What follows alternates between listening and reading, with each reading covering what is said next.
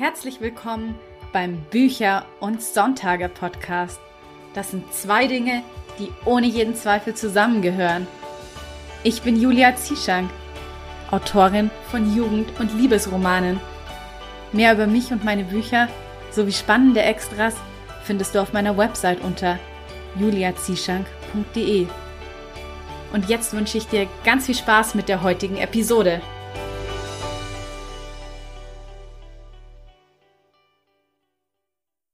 Wie schön, dass du auch am heutigen Sonntag wieder mit dabei bist. Heute geht es um Hörbuch und Synchronsprechen. Und dazu habe ich mir einen echten Profi eingeladen. David Nathan hat nämlich unglaublich viel Erfahrung, da er bereits seit über 20 Jahren im Sprecherbusiness mitwirkt und bereits mehrere hunderte an Hörbüchern eingesprochen hat. Er ist auch als Synchronsprecher sehr gefragt, denn er hat zum Beispiel dem Vampir Spike in Buffy seine Stimme geliehen und er ist auch die deutsche Synchronstimme von Johnny Depp und Christian Bale. Ja, und ich muss sagen, die heutige Episode, die hat mir selbst so viel Spaß bereitet, weil, wie du bestimmt ahnst, bin ich ja selber durch den Podcast und die Hörproben immer sehr an Einblicken in das Synchron- und Hörbuchsprechen interessiert. Und deshalb fand ich auch das, was David mir im Interview erzählt hat, alles unglaublich spannend.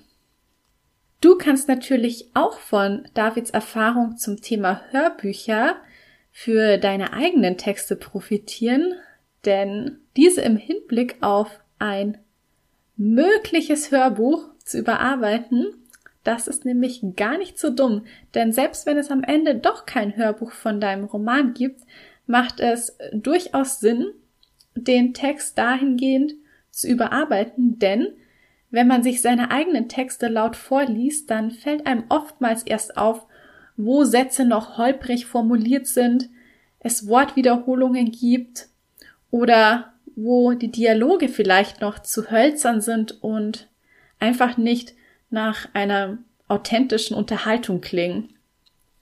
Bevor wir jetzt gleich in das Interview einsteigen, möchte ich dir noch kurz etwas zu meinem neuen Roman Der Glücksbringer verwünscht glücklich erzählen. Ich habe ihn ja schon in den vorangegangenen Podcast-Episoden angeteasert und ja, ihn wird es ja erstmal nur exklusiv auf Patreon geben. Ich lasse mir die Option offen, ob ich ihn irgendwann einmal in die Shops stellen werde zum regulären Kauf. Allerdings wird das nicht allzu bald sein. Und vor allen Dingen hat Patreon eben noch diesen entscheidenden Vorteil für dich, dass du dort mit deinem Mitgliedsbeitrag ja nicht nur das E-Book bekommst, sondern auch noch jede Menge Bonusmaterial. Also ich habe ja dort so viele tolle Schreibimpulse, Journaling-Übungen und Bonusinterviews schon geteilt. Also das alles gibt's halt noch on top. Deswegen lohnt sich das schon, denn eigentlich ist es wahrscheinlich unklug, das jetzt zu sagen. Aber du kannst Patreon monatlich kündigen und der günstigste Beitrag ist 5 Euro. Also 5 Euro, so viel zahlt man ja auch in allen Shops für ein reguläres E-Book. Da kann man jetzt eigentlich nicht viel falsch machen.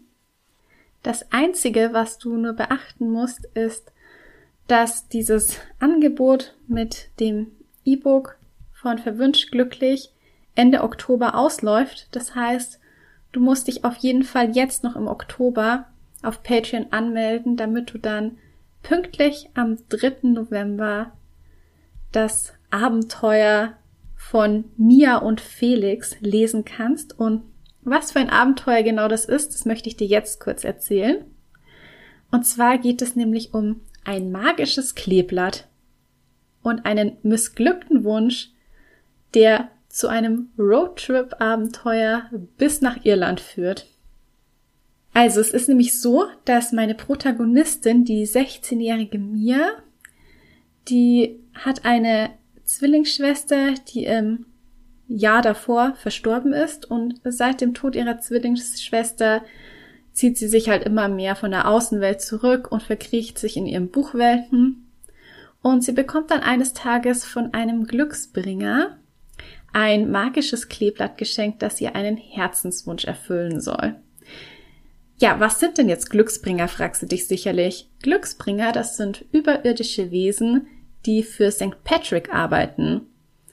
Und sie wirken aufgrund ihrer positiven, ja geradezu glückseligen Ausstrahlung ein wenig wie Engel, sind aber keine Engel.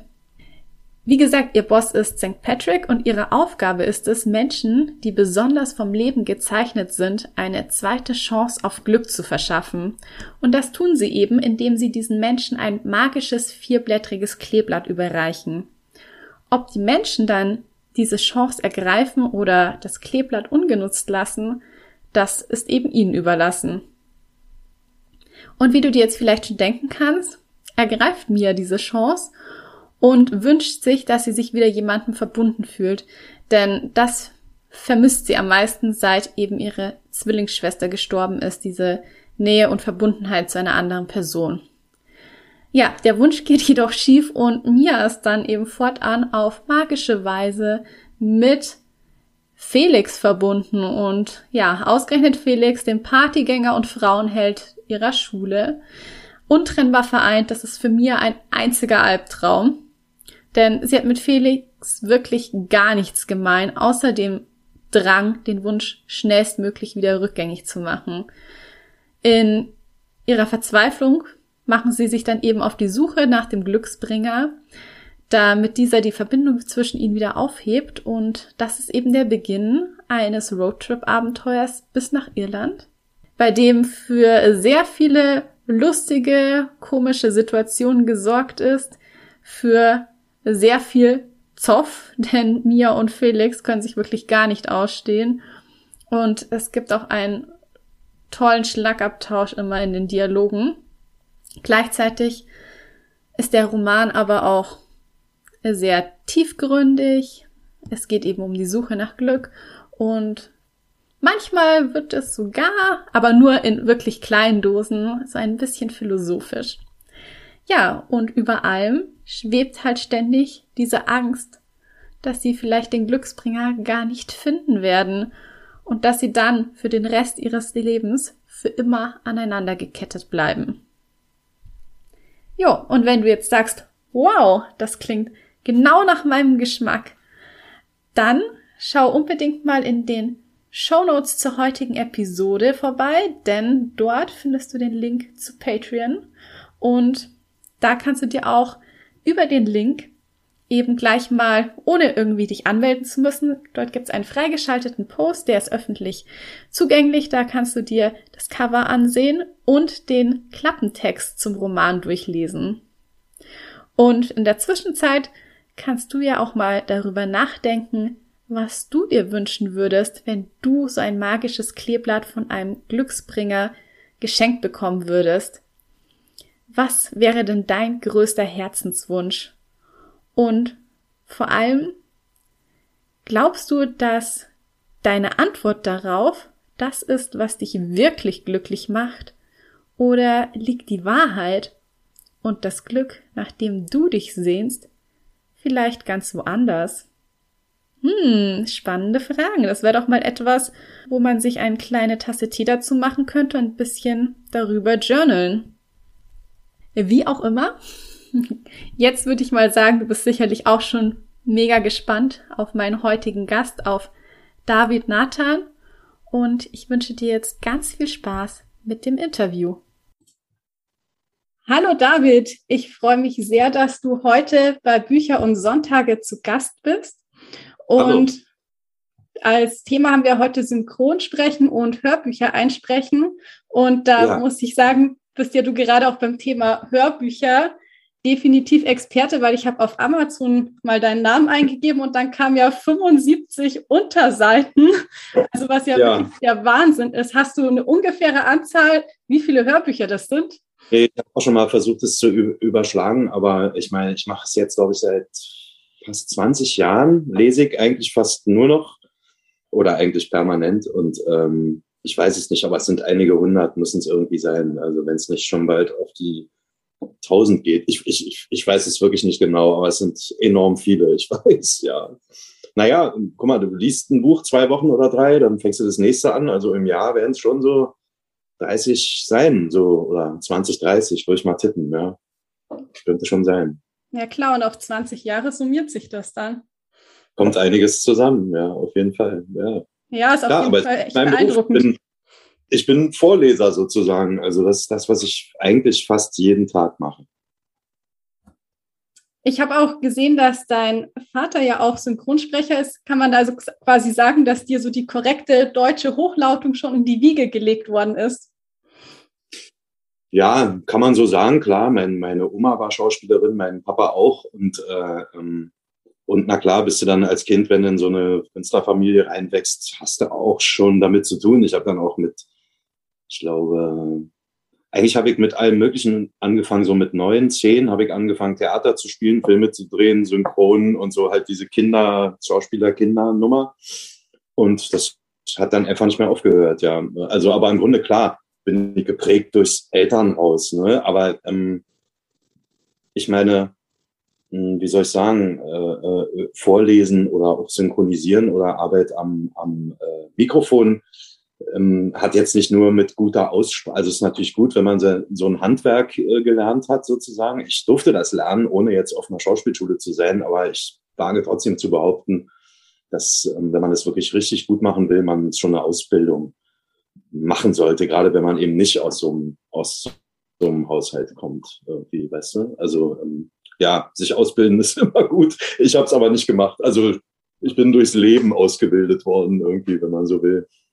Klar, ich meine, Ausnahmen bestätigen ja auch die Regel.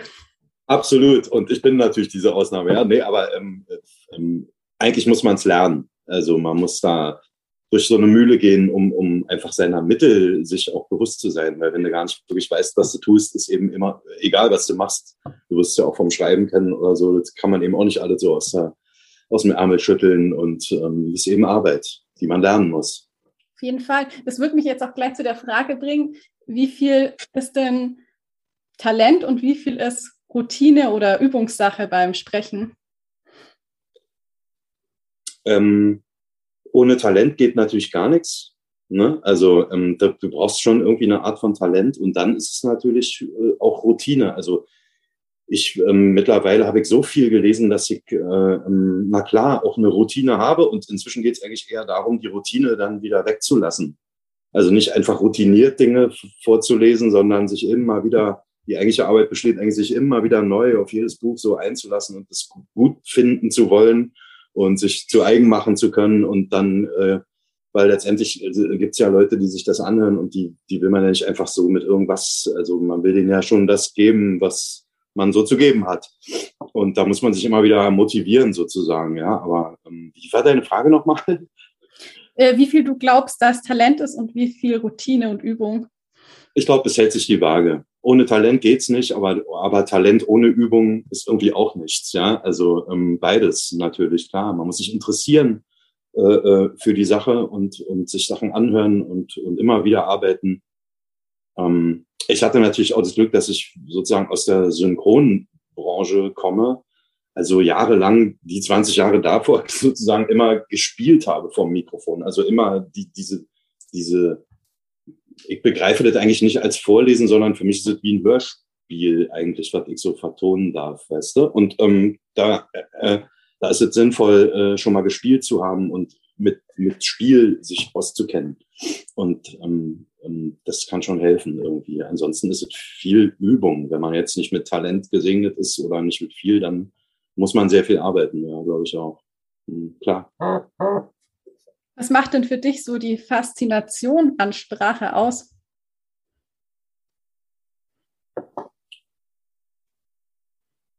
Ja, ist schwer zu sagen. Ich, ähm, also erstmal glaube ich, dass unsere Sprache besonders schön ist. ähm, ähm, ich mag Deutsch einfach. Man hat so viele Ausdrucksmöglichkeiten, ja. Und ich muss aber sagen, wenn man, wenn ich es mal vom Vorlesen äh, äh, sehe, dass eigentlich mir immer klarer wird, je länger ich das mache, je einfacher ein Text ist, also ein wenig Schachtelsätze, wenig Verschwurbelungen, sondern klare Gedanken, die in kurzen Sätzen schön formuliert werden, ja, so das mag ich total gerne und und wenn es mir zu wenn ich merke, oh, da schreibt jemand, weil er so glaubt, er, er, kann es, er ist intelligent oder was auch immer und noch ein Komma und noch ein Nebensatz und noch ein, weißt du, so, dann wird's mir manchmal zu langweilig und zu schwurbelig. Also ich mag es, dass man so klar und kurz, so Autoren wie T.C. Boyle oder so, die einfach so kurze, in, in, kurzen Sätzen so viel sagen können und trotzdem schwingt immer noch was dabei mit. So, ähm, das, das finde ich schon gut. Also wenn es zu geschwollen wird und zu,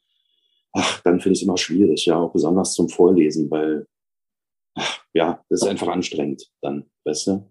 Das stimmt. Und, äh, wichtig ist ja der Geschichte zu folgen und den Figuren, die da drin vorkommen und, äh, und nicht irgendwie sich schön auszudrücken. Darum geht's geht's ja irgendwie nicht, weißt du, so und ähm, das erlebe ich aber oft. Gibt eben auch gute und schlechte Autoren und und ähm, was das Faszinierende an Sprache. Ich müsste eigentlich sagen, alles für mich ist daran faszinierend. Guck mal, ich arbeite selten mit dem Körper, stehe nicht so oft auf der Bühne oder nur selten vor der Kamera und so. Also mein Metier ist schon dieses Mikrofon. Und klar, ich liebe Sprache und versuche damit umzugehen, indem ich sie immer mehr reduziere.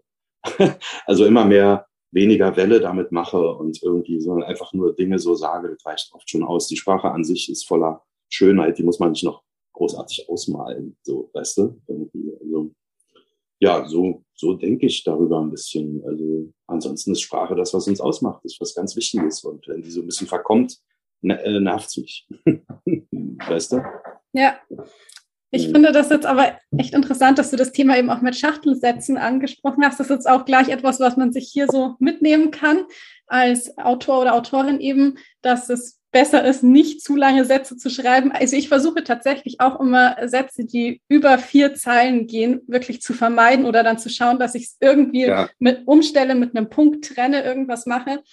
Ähm, mhm. Und ich finde auch generell auch aus Autorensicht zum Beispiel, dass es oft hilfreich sein kann, wenn man sich die eigenen Texte eben selber mal vorliest. Bestimmt, ja, ja. Genau, weil bestimmt. dann merkt man, was eben noch nicht so ganz flüssig genau. ist kenne auch ganz viele Texte, kommen mir natürlich so im Laufe des Berufslebens unter, wo man genau merkt, der Autor, besonders bei Übersetzungen ist ja nochmal was anderes, weil quasi ein Übersetzer zwischengeschaltet ist, der nochmal seine eigene Meinung mit einbringt, ja, in, in so einem Buch. Aber gerade bei deutschen Autoren merkt man das, wenn die eigentlich nicht laut ihre Sachen lesen, weißt du? Weil ich glaube, nur dann fallen dir Wiederholungen auf und, und äh, Sachen, die man eigentlich weglassen könnte und, äh, und so. Diese, das, das kann schon helfen, sich Sachen laut vorzulesen, ganz bestimmt sogar. Ja. Aber ähm, ich weiß nicht, ich, die Autoren, die ich mag, schreiben eben nicht so. Man könnte auch sagen, Thomas Mann hat immer Sätze geschrieben, die auf einer Seite anfangen und zwei Seiten später zu Ende gehen, ja,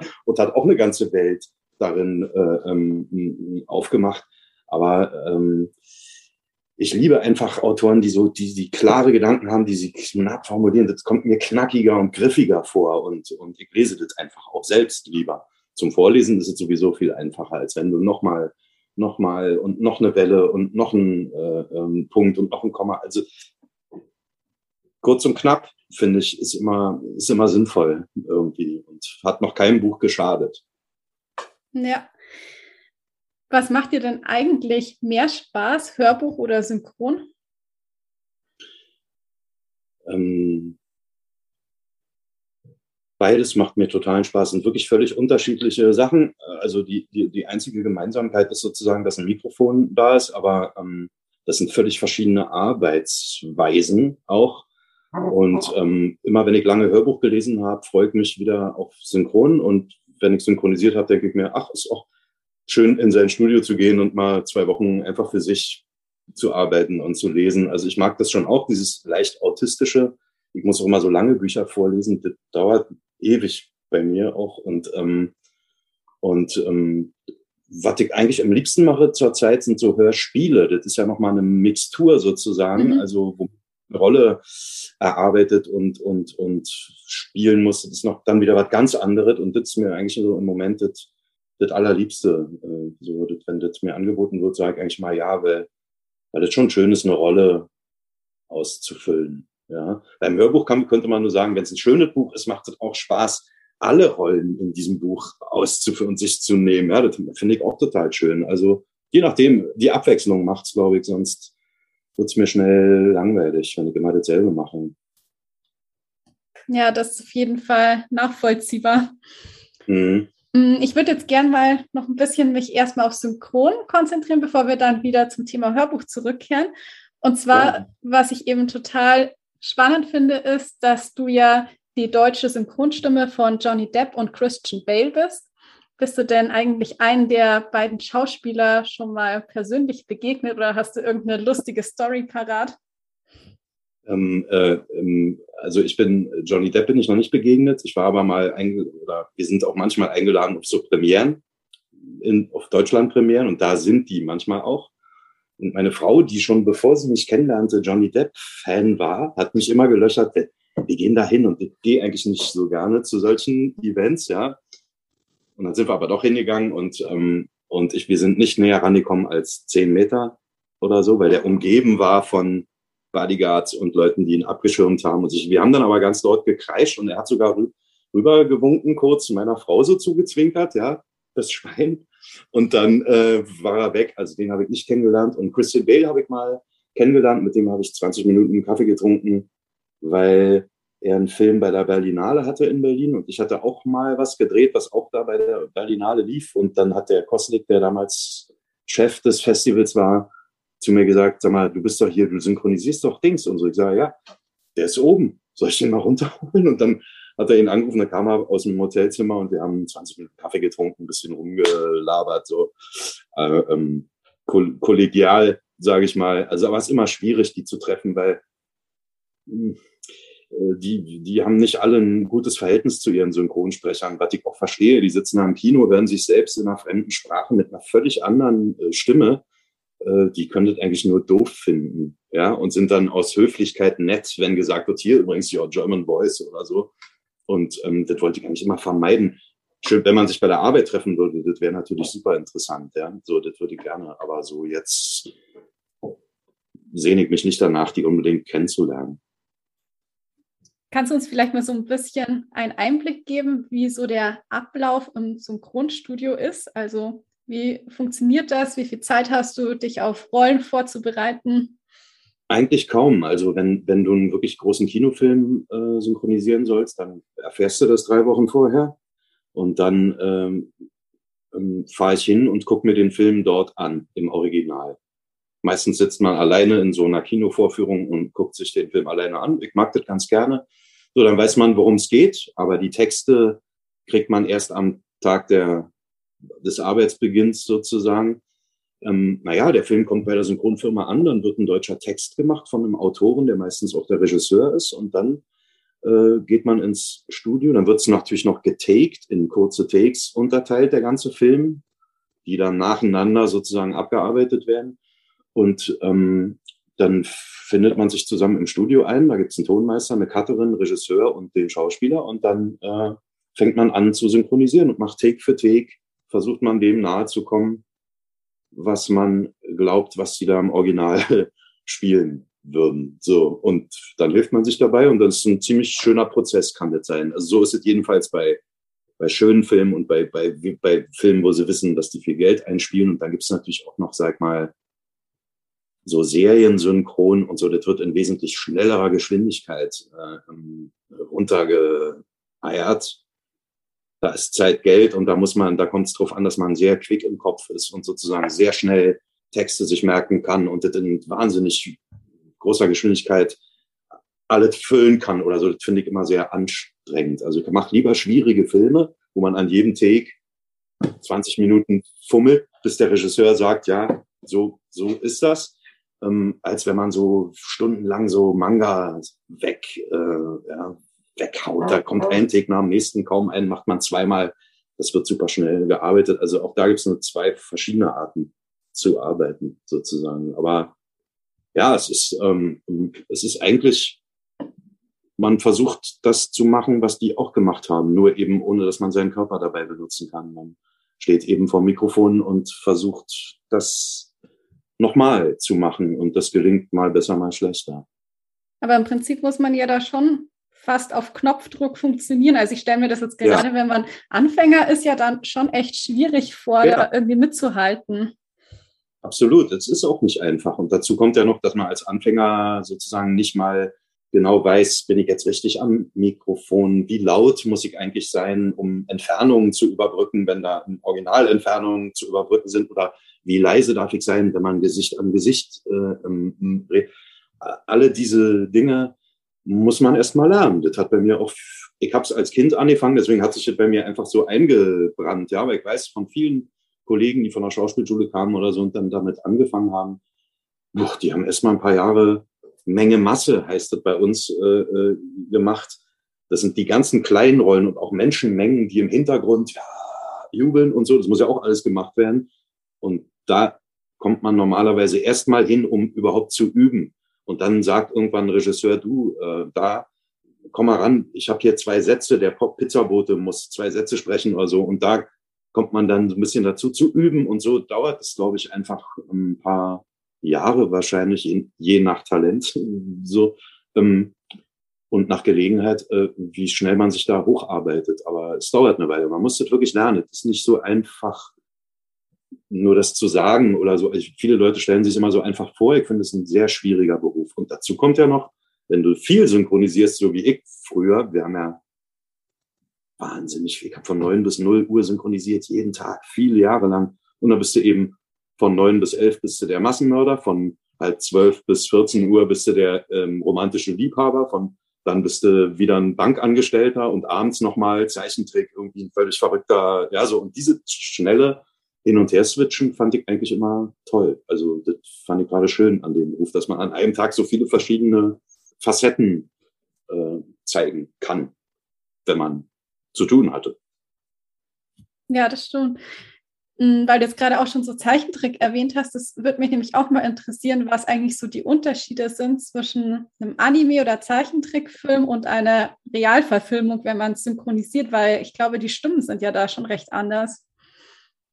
Ja, oft kannst du bei Zeichentrick natürlich äh, ein bisschen mehr chargieren, also kannst du ein bisschen mehr rausgehen, da machst du eben, also da kann man noch ein bisschen mehr spielen eigentlich, aber grundsätzlich ist Zeichentrick synchronisieren nicht einfacher als richtige Menschen zu synchronisieren, sondern eigentlich ein bisschen schwerer, weil man sieht ja noch, wenn es gut gezeichnet ist, sieht man ja Emotionen, aber nicht immer. Man muss also immer so ein bisschen, und gerade japanische Zeichentrickfilme, wo man die Sprache überhaupt nicht nachvollziehen kann, das ist schon nicht so einfach. Ich finde das eine sehr anstrengende Konzentrationsarbeit, dann, dann das ordentlich zu machen. Ansonsten ist eine Rolle eine Rolle. Ich habe synchronisiert gerade eine Zeichentrickserie. Äh, ab und zu mal abends muss ich dann hin und dann, das ist eine tolle Rolle, ist aber für Erwachsene und das ist gesprochen im Original, als wenn es richtige Schauspieler wären. Also, und auch ein bisschen so gezeichnet, ja. Also, ähm, und dann ist es genauso anstrengend wie Johnny Depp zu synchronisieren oder was auch immer. Es gibt eigentlich keinen Unterschied. Dummerweise, selbst innerhalb der Branche wird Zeichentrick manchmal so ein bisschen stief, ist ja nur Zeichentrick. Ja, die Münder, wir machen nur bat, bat, bat und nicht, äh, und, und es gibt nicht so viel, aber es ist genauso schwer zu texten, wenn nicht noch schwerer und auch schwer zu sprechen. Also äh, ähm, da gibt es eigentlich gar keinen Unterschied bei uns in der Arbeit. Wie legt man denn eigentlich so eine Charge für eine Figur an? Also wie gehst du da vor? Kommt drauf an, was es ist. Also ich meine, bei Zeichentrick siehst du ja, okay, es ist ein kleiner Hase. Was stellen wir uns vor, wie ein kleiner Hase redet? Ja, mal abgesehen davon, dass man mich wahrscheinlich darauf nicht besetzen würde, sondern eher auf den bösen Djinn oder was auch immer, ja. Aber na klar, je nachdem, wie für wie kleine Kinder das ist oder ob es überhaupt für Kinder ist, da kann man noch ein bisschen mehr übertreiben bei Kids. Ähm, und dann gibt's ja immer noch, wenn man Glück hat, einen Regisseur, der auch vor allem eine Meinung dazu hat. Und mit dem zusammen, dann bietet man was an. Was hältst du davon? Ich mache es so. Dann sagt er, naja, ist mir zu, mach mal so. Und dann irgendwann einigt man sich auf eine Schiene und ähm, die fährt man dann. Also je nachdem, ob der Regisseur auch möchte, dass es so nah wie möglich am Original ist oder man die Freiheit hat, so ein bisschen davon wegzugehen, sozusagen, ja, wenn man gibt es auch Unterschiede. Also es ist echt von Produktion zu Produktion verschieden. Aber ich, ich mach's, versuche es einfach über Spielfreude zu machen. Ich überlege gar nicht vorher groß, wie will ich das machen, sondern ich komme hin, bam, wird losgelegt und wenn es nicht gut ist, wird schon jemand sagen, hey, ist zu viel oder zu wenig oder weißt du, so und dann nach so vielen Jahren ähm, hat man so viel Erfahrung, dass man das irgendwie relativ schnell macht und ansonsten kann ich nur sagen, sobald das richtige Schauspieler sind, die jetzt vielleicht nicht irgendwie völlig verrückt eine, eine Komödie spielen oder so, sollte man mit seiner eigenen Stimme ganz normal sprechen. Nur dann kaufen es einem die Leute auch ab, wenn ich jetzt ständig irgendwas mache oder so, das ist nicht gut. Ich muss bei mir selbst bleiben. Und ähm, dann kann man auch ehrliche äh, Töne produzieren. Weißt du? Also, mhm. wenn es richtige Rahmen sind, ein gut, richtiger Film mit richtigen Schauspielern, die so, da will ich gar nicht groß, da versuche ich so wenig wie möglich überhaupt zu machen und das einfach nur so zu sagen und dann ist das schon meistens okay. Äh, äh so, weißt du? Also gar nicht so viel wollen ist ja wie bei so vielen Dingen so. Ich weiß nicht, wie, ich bin nicht, äh, ich bin kein Autor und schreibe nicht wirklich Sachen, aber ich ähm, stelle mir mal vor, dass man das äh, so einfach wie möglich hält, um, um einfach ähm, keine, nicht den Fehler zu machen, sich irgendwas einzuspinnen, was einfach Blödsinn ist, weißt du? So, so, und so ist es bei uns eigentlich auch. Aber ich glaube auch, dass da jeder Kollege vielleicht sogar oder viele Kollegen auch eine andere Herangehensweise haben oder so, aber das ist meine ähm, eigentlich nicht so viel zu denken, sondern einfach zu machen. Ja. Ich habe auch, glaube ich, gelesen, dass du manchmal als Dialogbuchautor arbeitest, oder? Habe ich schon gemacht, ja, jetzt lange nicht mehr, aber ich habe so ein paar Filme, habe ich auch den Text gemacht, den deutschen. Ja. Hm. Ja, vielleicht magst du ja da noch ein bisschen erzählen, weil das passt ja eben auch gut hier in dem Podcast, was so ja. Ja, ein Dialogbuchautor also, eben macht. Wie ist das Vorgehen? Ja, das ist eine schwierige Sache. Also ich, ähm, ich habe das geliebt sehr. Äh, die, also besonders, wenn man einen schönen Film hat, der einem wirklich gefällt. Es ist sehr schön, einen deutschen Dialog dazu zu schreiben. Wenn der dann auch, wenn man das Gefühl hat, das wäre einem auch noch gelungen, ist es dann auch noch sehr befriedigend. Und aber es dauerte bei mir, also ich weiß es nicht, ich habe so dann guckt man eine Szene sich an und soll die texten und ich habe manchmal zwei Tage oder zwei Nächte dafür gebraucht, damit bis es so war, dass, dass es mir gefallen hat. Und so viel Zeit hat man eigentlich aber gar nicht. Man muss ein bisschen schneller arbeiten, Zeit ist Geld und die Firma muss den Film ja auch irgendwann fertig kriegen und, ähm, und deswegen muss man immer so ein bisschen Kompromisse machen, aber an sich ist Dialoge schreiben was Wunderbares, finde ich. Und das ist auch etwas, was ähm, für mich ähm, gar nicht unbedingt, wenn ich privat lese, aber besonders zum Vorlesen und auch zum Hören wichtig ist, dass Dialoge gut sind. Also die Dialoge innerhalb eines Buches sind für mich total wichtig. Mit denen steht und fällt alles. Klar kann man ellenlange Beschreibungen von Dingen machen, aber sobald Leute miteinander kommunizieren, ähm, wird es, glaube ich, ein bisschen eine andere Arbeit und man muss als Dialogautor irgendwie ich weiß nicht, es gibt so, ich krieg so viele Texte und viele Dialoge sind so schlecht geschrieben, haben so wenig mit der Art zu tun, wie wir uns jetzt unterhalten. Also wie ganz normale Leute miteinander reden, und, sondern bestehen nur aus Worthülsen oder, oder, so, oder einer Sprache, die wirklich niemand einfach spricht. Und sowas macht mich irre.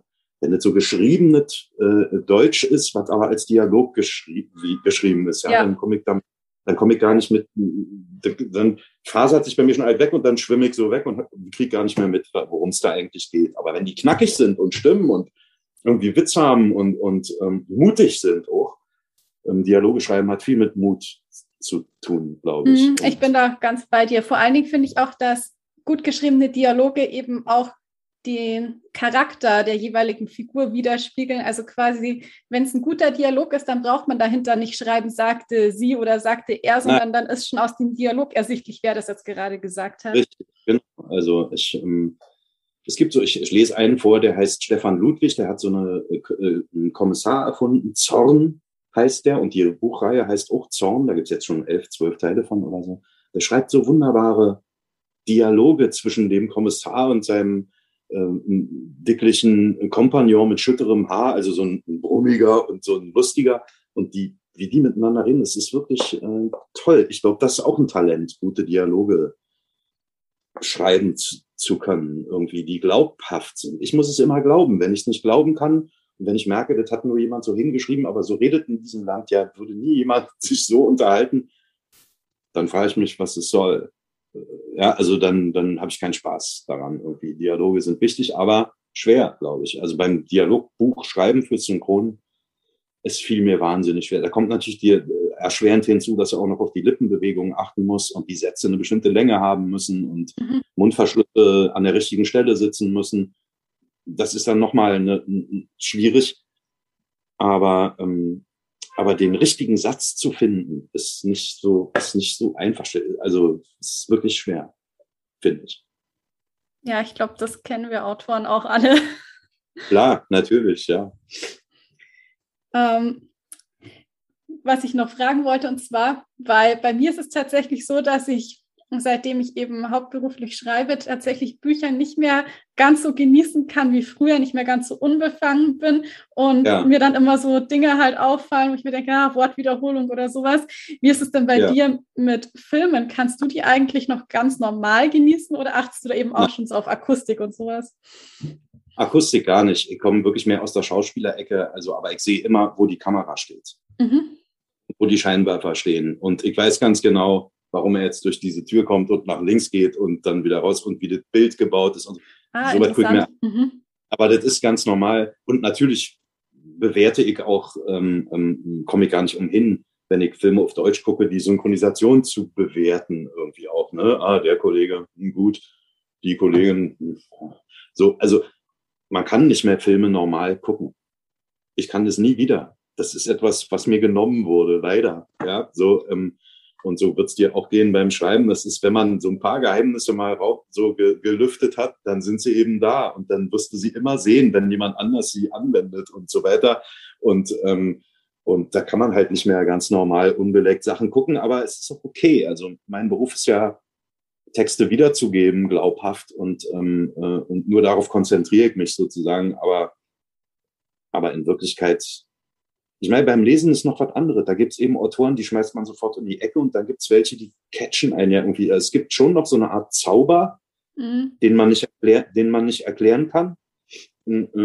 Gott sei Dank, ja, aber, aber dass ich jetzt also es gibt ganz selten Filme, die wirklich mit offenem Mund so da sitzen und vergesse, dann vergesse ich aber auch, wo ich bin oder was so, dann ist man so in einer Geschichte drin, aber so, gut, so gute Geschichten und so gut gemachte Sachen gibt's ja einfach nicht so oft. Also ähm, so, und dann sitzt man da und guckt sich die Arbeit von anderen Leuten an, woran ich auch Spaß haben kann. Wenn ein Schauspieler total gut arbeitet, dann gucke ich ihm eben bei der Arbeit zu. Vielleicht gar nicht so seiner Figur, aber ihm, wie er arbeitet, daran kann ich unglaubliche Freude empfinden. weißt du, so.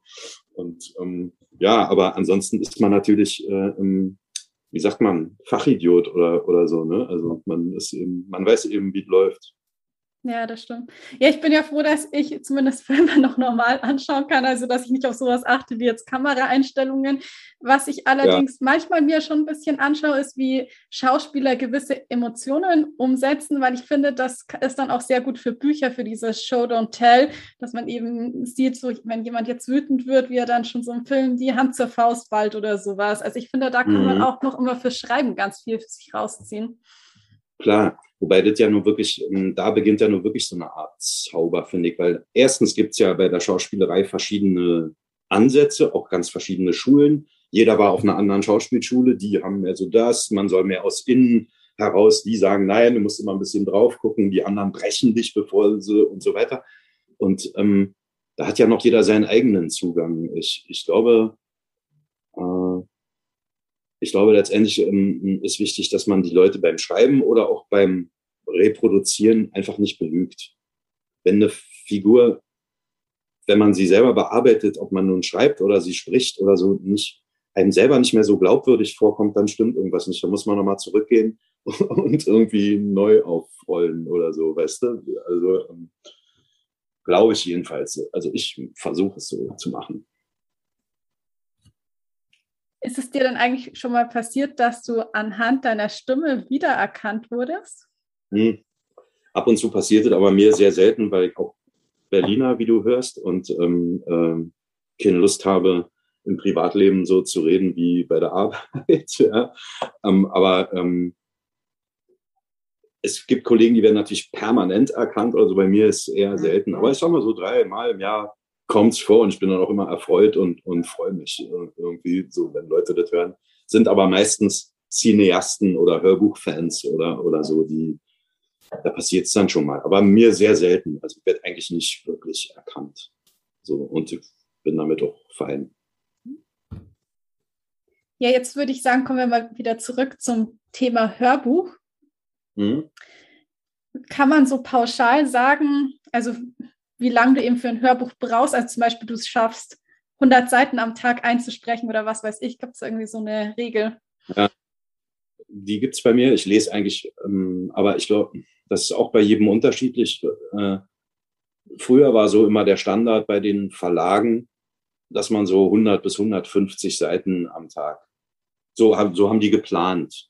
So. Das war schon viel. Sind, das ist viel und ähm, das habe ich am Anfang die ersten zehn Jahre auch so gemacht und irgendwann habe ich aber so viel gelesen und war so satt und voll mit Worten und Büchern, dass ich gesagt habe, ich kann so nicht weitermachen. Ich, äh, äh, das ist für mich nicht gut. Ich muss dieses Pensum total reduzieren. Also im Moment bin ich bei 60, maximal 70 Seiten am Tag. Die müssen dann aber auch nett formatiert sein. Also nicht DIN A4 voll, weißt sondern schon wie im Buch, so rechts ein Rand, links ein Rand, 14er Zeilen Abstand, dass man so ein bisschen, ah, dass die Seiten auch so ein bisschen wegfliegen. Und dann bin ich eigentlich nach drei, vier Stunden bin ich auch schon durch. Also bin ich echt kaputt und kann auch eigentlich nicht weitermachen. Und so sieht's auch im Moment bei mir aus. Also ich arbeite so vier, fünf Stunden mit Pausen noch, ab und zu mal eine Pause und dann reicht's mir auch. Und da schaffe ich so 60, je nach Texten natürlich. Es gibt ja auch leichtere und schwerere Texte. Wenn viel Dialog ist, geht es ein bisschen schneller. Wenn viel beschrieben wird,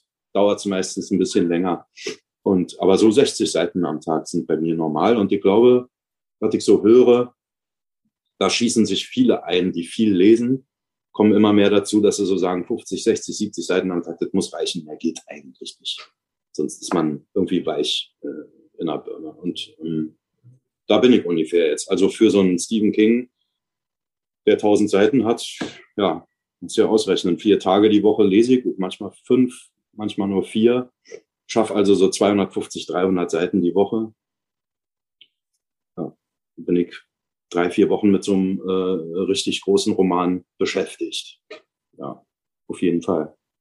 Ja, wie gehst du denn da überhaupt vor? Hast du dann im Vorfeld, also liest im Vorfeld schon das Buch und markierst du dann irgendwelche bestimmte Stellen im Text oder schreibst dir entsprechende Emotionen an den Rand? Wie muss man sich das vorstellen?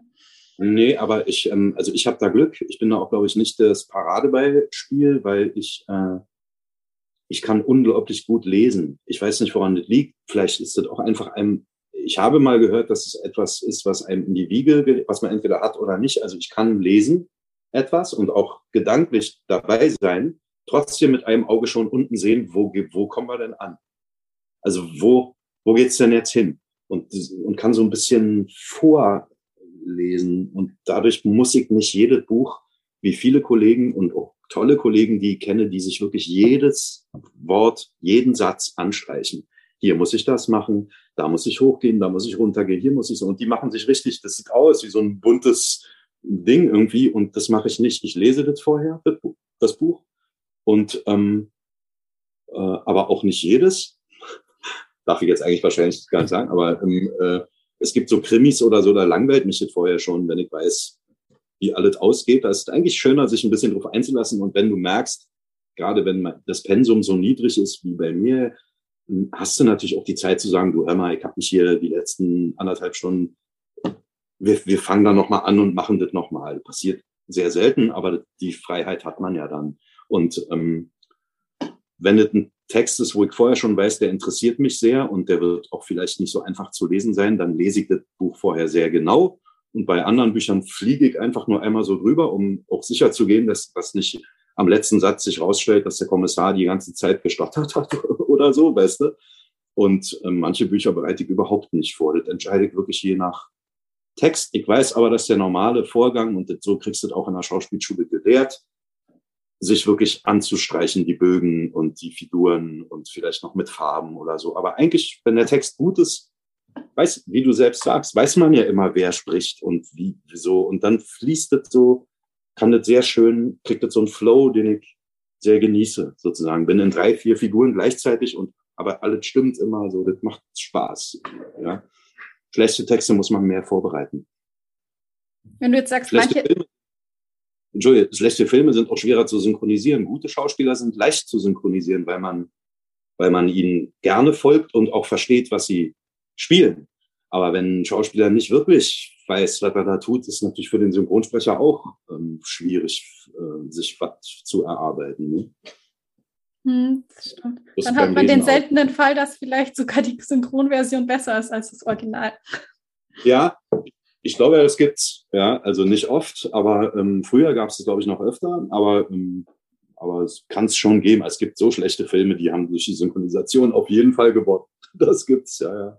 ja. Aber grundsätzlich, da gibt's ja auch verschiedene Ansichten. Äh, viele, die, die, die Urcineasten sagen ja immer, äh, nein, sobald es auf einer anderen Sprache ist, der Film auch verfälscht und so. Und es ist ja auch so, er ist ja dann verfälscht. Ich habe ja dann meinen, meine Gedanken mit eingebracht, die vielleicht da gar nichts verloren haben oder so, ja. Und es ist eine Veränderung. Man kann nur versuchen, so dicht wie möglich äh, ähm, da ranzukommen. Also wenn man das versucht, bin ich schon zufrieden.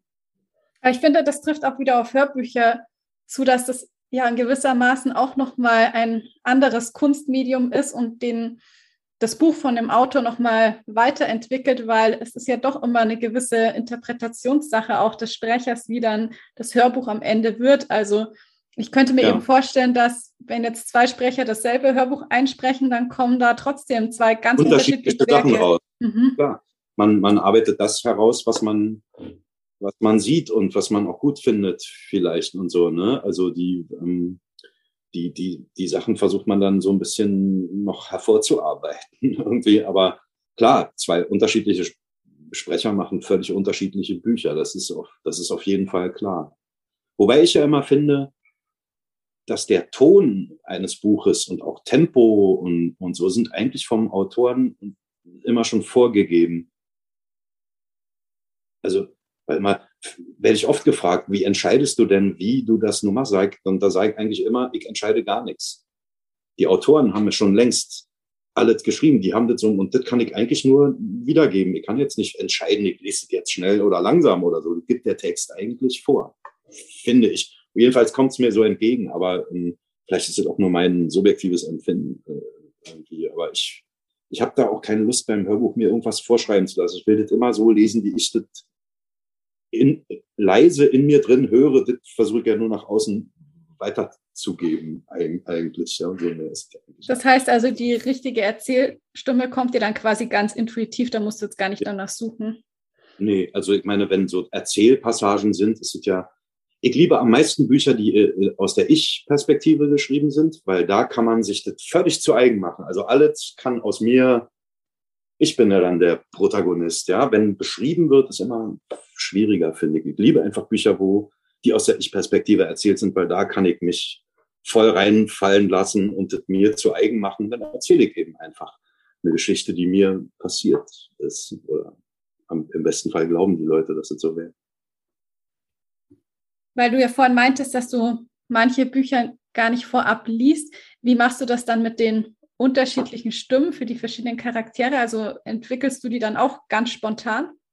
Ja, ja, glaube ich schon. Also man merkt ja relativ schnell, worum es in dem Buch geht oder, oder ja, also ähm, das mag ich auch nicht sehr oft, dass ich so prima vista, ohne vorher zu lesen, einfach an so ein Buch rangehe. Meistens fliege ich wenigstens über den Anfang einmal rüber oder so.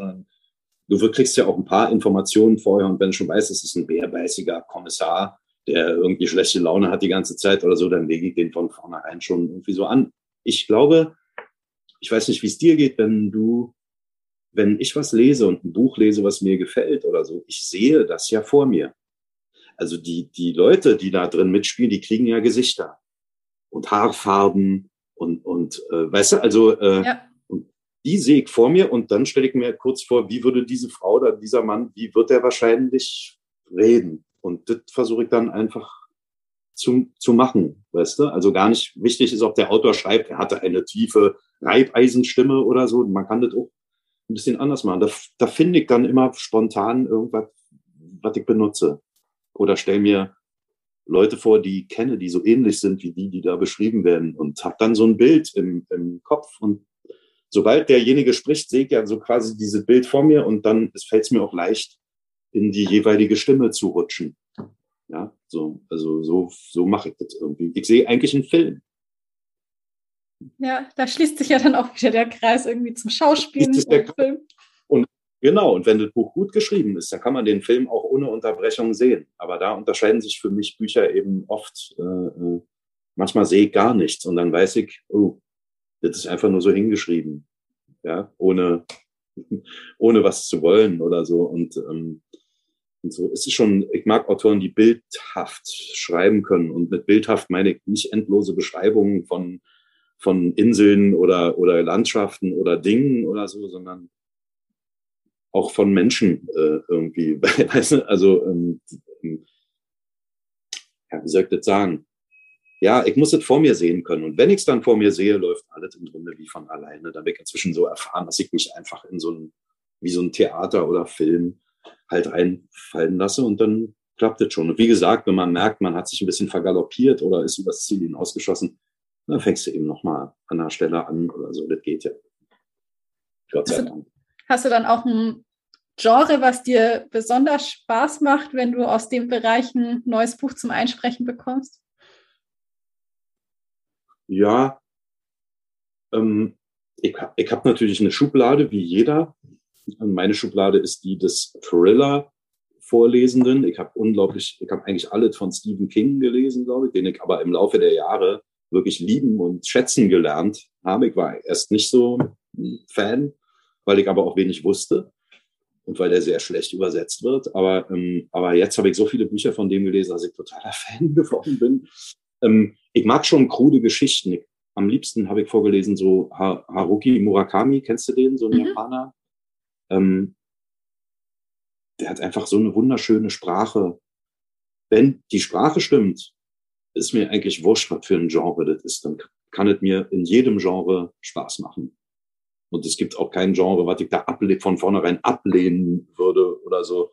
Wenn es schön ist und gut gemacht ist, hat alles seine Berechtigung und verdient auch gut vorgelesen zu werden, finde ich. Aber ich mag schon, ich habe als Kind immer Science Fiction gelesen und schon auch so schräge Stories irgendwie, das liegt mir schon, glaube ich, auch mag sowas auch privat, lese sowas gerne und ähm, klar, sowas kommt mir auch entgegen oft. Also Liebesromane habe ich auch ein paar vorgelesen, aber nicht mehr so viele dann. Vielleicht, weil, ich weiß nicht, weil ich was falsch gemacht habe oder weil, ähm, weil ich was anderes besser mache, aber, aber ähm, ja, ich habe schon eigentlich alle Genres mal so gehabt. So für Kinder würde ich gerne ein bisschen mehr machen. Aber das kann man sich nicht aussuchen. Ja, vielleicht hört ja jetzt jemand, vielleicht dann wirst du mal für ein Kinderbuch gebucht. Ja, gerne. Also ich meine, hatte ich schon ein paar Mal, aber das ist natürlich, das ist ein, irgendwie eine besondere Aufmerksamkeit und da hat man irgendwie noch mehr Verantwortung. So, ähm, das ist ähm, für Kinder ist, glaube ich, ist sehr schwierig, die auch dazu zu bringen, weiter zuzuhören. Ich mag das immer nicht. Äh, ähm, ich weiß, viele benutzen Hörbücher als Einschlafhilfe und so, aber das ist nicht mein Anspruch sozusagen. Ich möchte eigentlich, dass die Leute nicht einschlafen können, weil sie der Geschichte folgen wollen. Und, ähm, und das ist eigentlich mein Ziel, ja, und nicht irgendwie so, da labert einer und ähm, ich schlafe so nebenbei eine Morgen höre an der Stelle weiter oder so. Ich, ähm, passiert natürlich, ich weiß, das ist ganz oft so, aber schöner wäre ja eigentlich, wenn, wenn ich es schaffe, dass die Leute immer weiterhören wollen. Wisst ihr? So. Ja, also ich nutze Hörbücher auch immer für das Gegenteil, weil ich höre sie halt auch sehr gerne bei langen Autofahrten und da ist es ja eben auch wichtig, dass man gerade nicht einschläft. Eingeschläft wird, genau, richtig, absolut. Ja, und da kommt es ja wieder ins Spiel. Da, da muss man eben versuchen, nicht zu viel rumzuspinnen. Äh, ähm, und die Leute zu belügen, so dass sie irgendwie abdriften, weißt du? So, je, je, je ehrlicher man da arbeitet, glaube ich, desto besser. Und das kostet Kraft und Zeit. Ja. Ich finde es ja auch Wahnsinn, weil ich mache ja immer beim Podcast am Ende von den Episoden eine kleine Hörprobe aus den Romanen meiner Gäste.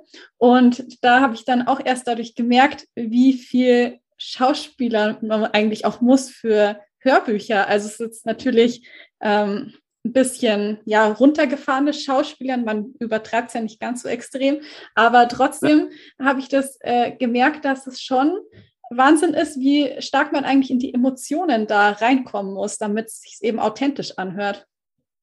Ja, es ist, ähm, es ist eine Facette des Schauspielerberufes. Das muss man so sagen. Genauso wie Drehen eine Facette ist, Theaterspielen eine Facette ist, äh, Synchronisieren eine Facette. Alle das sind verschiedene Facetten desselben Berufes. Und wenn man damit in Kontakt kommt, merkt man, okay, es ist schon doch ein bisschen was. Es ist nicht einfach nur, was meinst du, wie viele Autoren ich schon getroffen habe, die gesagt haben, meine Bücher lese ich nur selbst vor.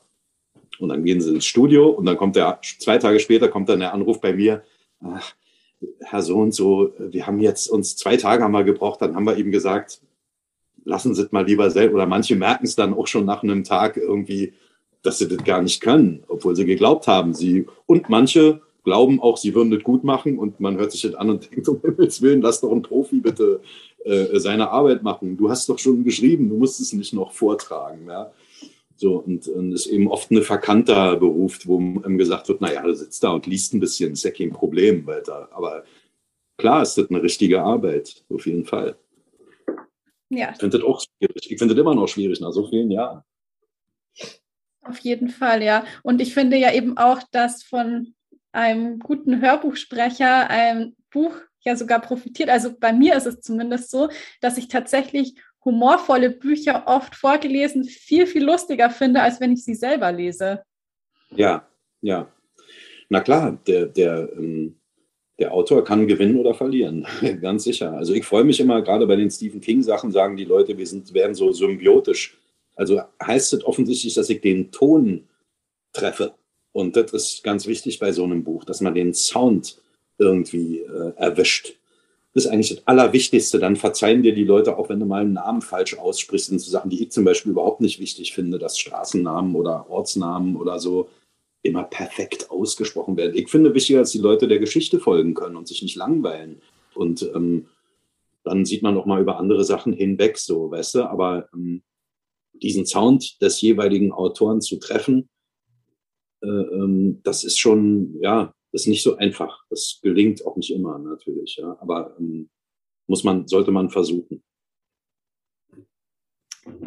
Ja, jetzt würde ich sagen, kommen wir dann langsam mal zum Ende. Wenn man an dir äh, ja interessiert ist und was du so machst, bist du dann auch irgendwo auf Social Media unterwegs? Ja, ich habe einen Instagram-Account, den ich jetzt in, in manchmal etwas mehr befülle und manchmal bin ich auch sechs Wochen raus irgendwie. Manchmal habe ich keine Lust so, aber habe ich natürlich, ja. Äh, aber das ist auch so eigentlich das Einzige. Also im Moment, wir sind früher noch oft live aufgetreten. Ein Freund von mir, Simon Jäger, der auch Synchronsprecher ist und äh, ähm, auch vor allen Dingen Hörbücher sehr viele vorliest.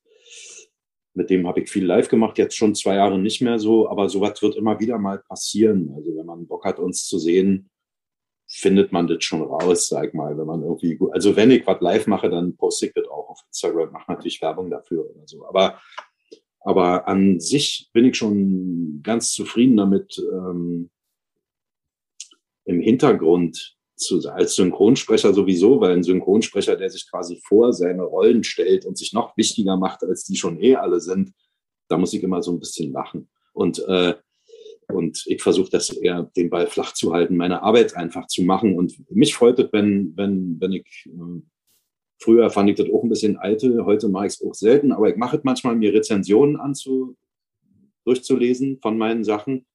Und das ist eigentlich echt was Schönes, finde ich, wenn man, wenn sie gut sind, freut man sich einfach, äh, dass man, dass man Leute beglückt hat, ja. so, so, das finde ich total schön. Und das reicht mir eigentlich an Social Interaction. so. Ansonsten ja, wenn man ein bisschen was wissen will, kann man auf Insta gucken und manchmal poste ich mehr, manchmal weniger. Ja. Aber nicht, also bin da nicht sehr aktiv, sagen wir mal so. Ich packe dann auf jeden Fall den Link zu Instagram in die Shownotes zur heutigen Episode und dann bleibt nur noch eine letzte Frage übrig und zwar, wie sieht für dich ein perfekter Sonntag aus?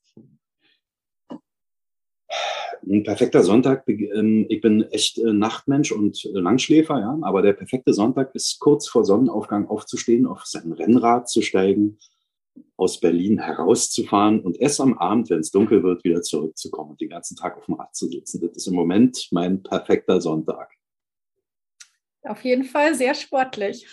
Auf jeden Fall, ja, ich liebe äh, Fahrradfahren. Und es ohne Worte bitte und ohne Lesen und ohne, ohne, ohne das alles. Ja. Ja. Ja, vielen Dank, David, dass du heute hier warst und mit uns Gerne. so spannende Einblicke geteilt hast. Ich hoffe, es war irgendwie spannend und hat was, äh, hat dir was gegeben. Das wäre doch gut.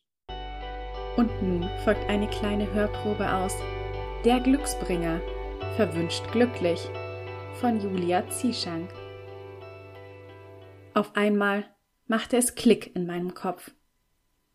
Bitte mach, dass ich mich wieder einem anderen Menschen verbunden fühle. Meine Augen weiteten sich.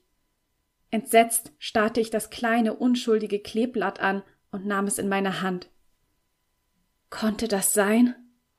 Nein, das war unmöglich.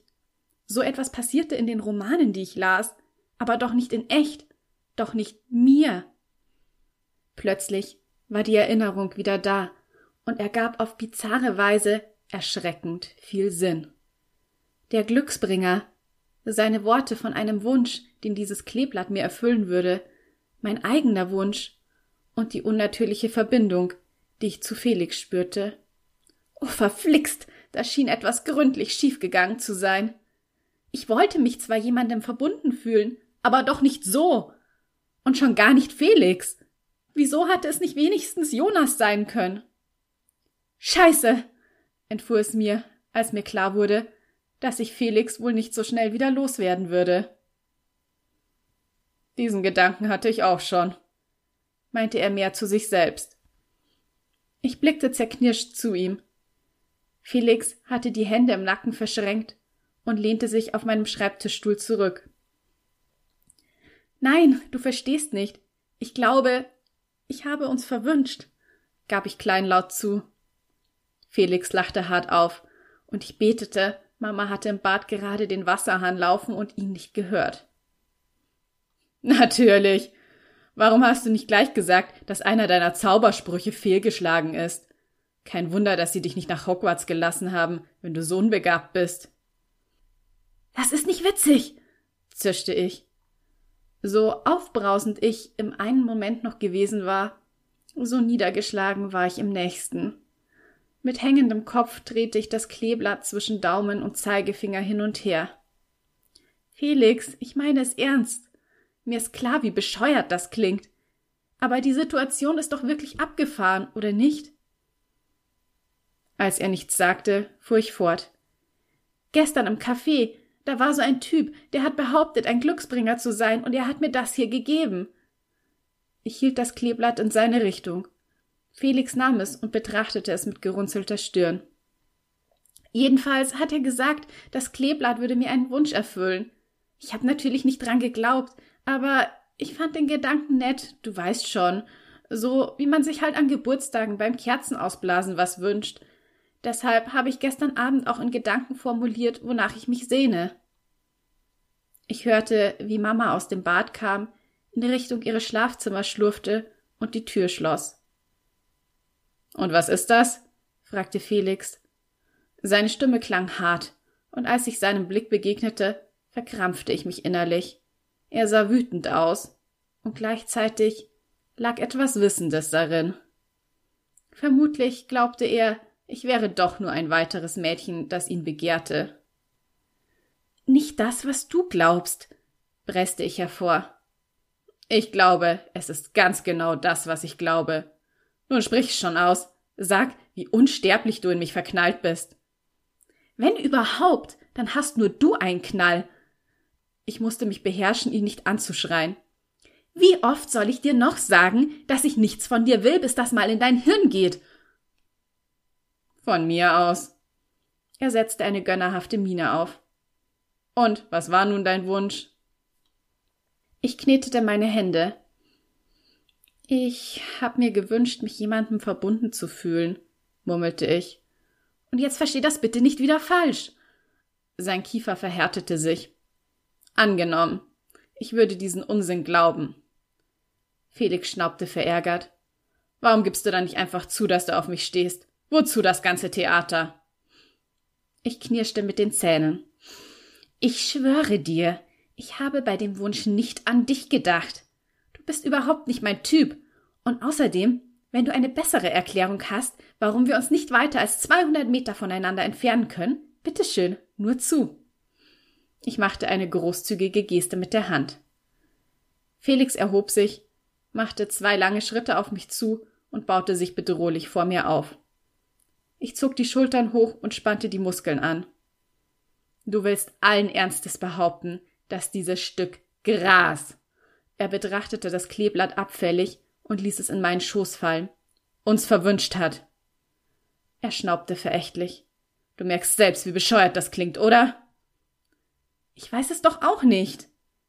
Ich biss mir auf die Unterlippe und ärgerte mich über meinen kleinlauten Tonfall. Wieso ließ ich mich von Felix so einschüchtern?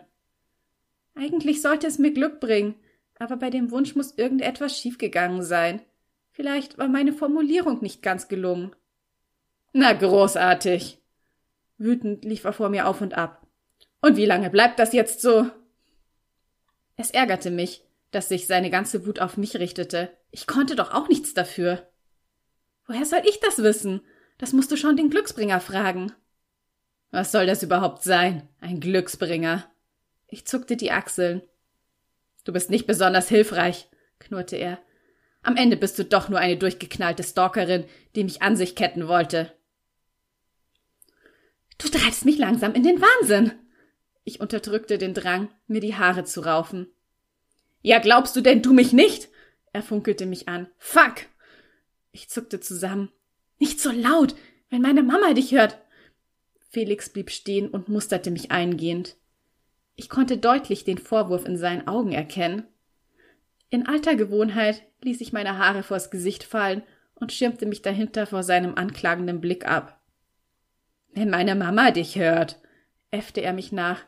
Das ist mir sowas von scheißegal, zischte er. Ich fliege am Montag nach Ibiza. Scheiße, Mann! Er sah aus, als wollte er am liebsten auf irgendetwas einschlagen. Ich rutschte auf mein Bett zurück, lehnte mich mit dem Rücken an die Wand, zog die Füße an und umschlang die Knie mit meinen Armen. Sieh mich nicht so an. Ich fliege ganz sicher nicht mit dir nach Ibiza. Eine Spaßbremse wie dich können wir eh nicht gebrauchen. Dann lass uns besser schleunigst eine Lösung finden, wie ich dich wieder loswerde, damit du deinen Partyurlaub ohne mich machen kannst, giftete ich. Denn so wie ich das sehe, kommst du nicht einmal bis zum Flughafen, wenn wir diese Sache mit der Anziehung nicht gebacken kriegen. Ein Muskel in seiner Wange zuckte. Das ist alles deine Schuld. Bist jetzt fertig mit deinen Schuldzuweisungen? Das bringt uns nämlich nicht weiter. Er blickte mich aus schmalen Augen an. Dann gab er seine Abwehrhaltung auf, kam zu mir und ließ sich neben mich aufs Bett fallen. Ich schlage vor, wir suchen diesen Kleeblattkerl, damit er den Wunsch wieder rückgängig macht. Ich zog die Augenbrauen in die Höhe. Heißt das, du glaubst mir? Er schloss für einen Wimpernschlag ergeben die Lider. Dadurch wirkte er irgendwie verletzlich, und meine Wut auf ihn verpuffte ein Stück weit. Es bleibt mir wohl kaum etwas anderes übrig. Immerhin war ich dabei und der Schmerz. Sein Mund verzog sich, als würde ihn allein die bloße Erinnerung an die Verbindung quälen. War keinesfalls normal. Ich legte mein Kinn auf meinen Knien ab. An sich eine gute Idee, nur wie findet man einen Glücksbringer? Mein Blick wanderte zu meinem Schreibtisch, auf dem sich mein Laptop befand. Vielleicht sollten wir ihn mal googeln. Ich stand auf und holte den Laptop. Es dauerte nur einen kurzen Moment, bis er hochgefahren war. Als ich in die Google-Suche Glücksbringer eingab, fand ich allerdings nur die Definition eines Talismans und Gegenstände, die Glück brachten, wie Hufeisen, Fliegenpilz, Marienkäfer, Kleeblatt, natürlich war das dabei, Schornsteinfeger, niedliche Schweinchen, ein Centmünzen und I, eine Hasenpfote. Angewidert klickte ich weiter. Wir lasen eine Menge über Glücksbringer und darüber, wie sie Unheil angeblich fernhalten sollten, aber nichts davon brachte uns weiter. Mit einem Seufzer, in dem all meine Frustration lag, stellte ich den Laptop neben mich auf die Matratze. Das passt alles überhaupt nicht zu meinem Erlebnis. Es kann doch nicht sein, dass im gesamten Internet kein Wort über diesen Glücksbringer steht. Es ist so, als würde er überhaupt nicht existieren. Na, großartig. Mal wieder ein Wesen, von dessen Existenz die Menschheit nichts erfahren darf, brummte Felix. Hätte es nicht eine Glücksfee sein können? Oder ein Kobold mit einem Topf voll Gold? Dazu hätten wir bestimmt was gefunden. Er zog sich meinen Laptop auf den Schoß und tippte etwas ein. Neugierig linste ich auf den Bildschirm. Interessant, es gibt eine Glücksstadt in Schleswig-Holstein, murmelte er vor sich hin. Die Tasten klackerten, als er wieder etwas eingab. Worauf willst du hinaus? fragte ich, da ich nicht verstand, was uns diese Information bringen sollte.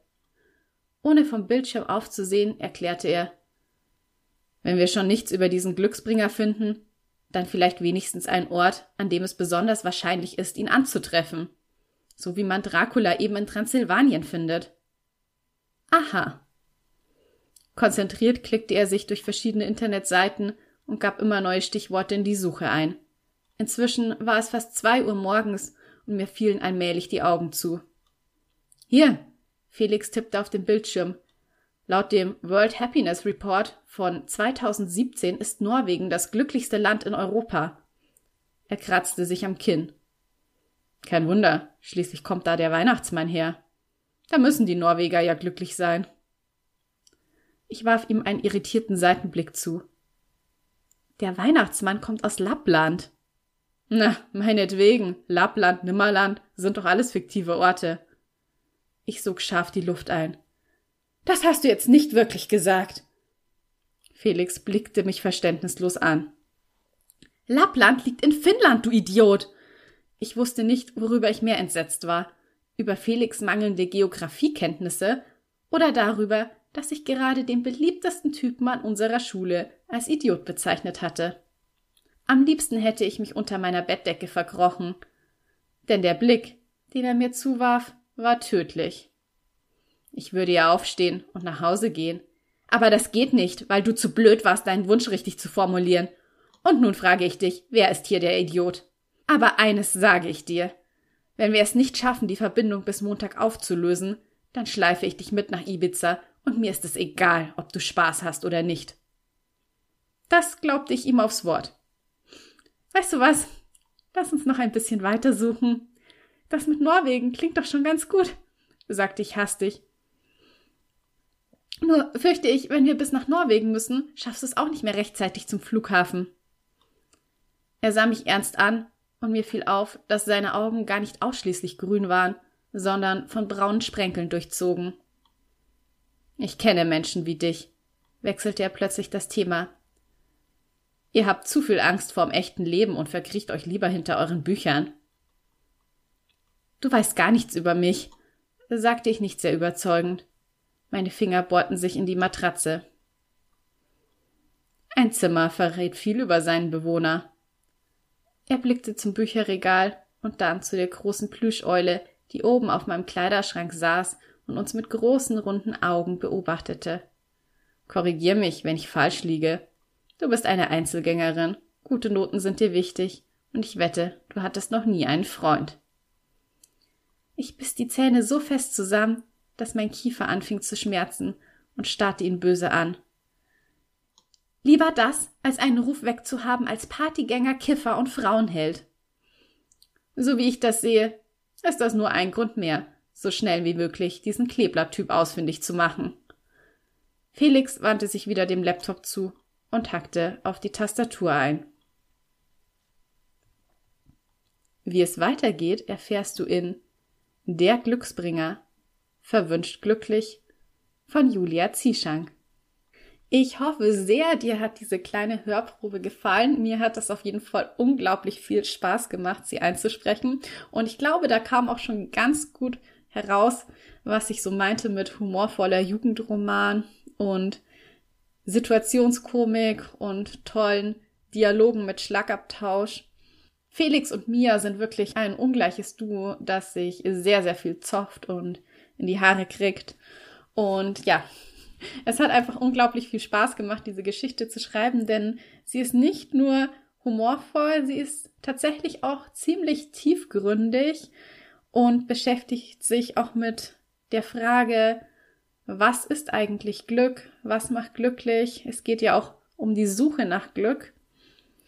Es hat also auch sehr viele Elemente, ja, ich will nicht unbedingt sagen aus der Spiritualität, aber es geht schon so ein bisschen in diese tiefere Metaebene auch mit rein. Also es ist wirklich beides. Es ist ein richtig toller Feel-Good Sommer Roadtrip Roman und gleichzeitig auch so gespickt mit ein paar Weisheiten.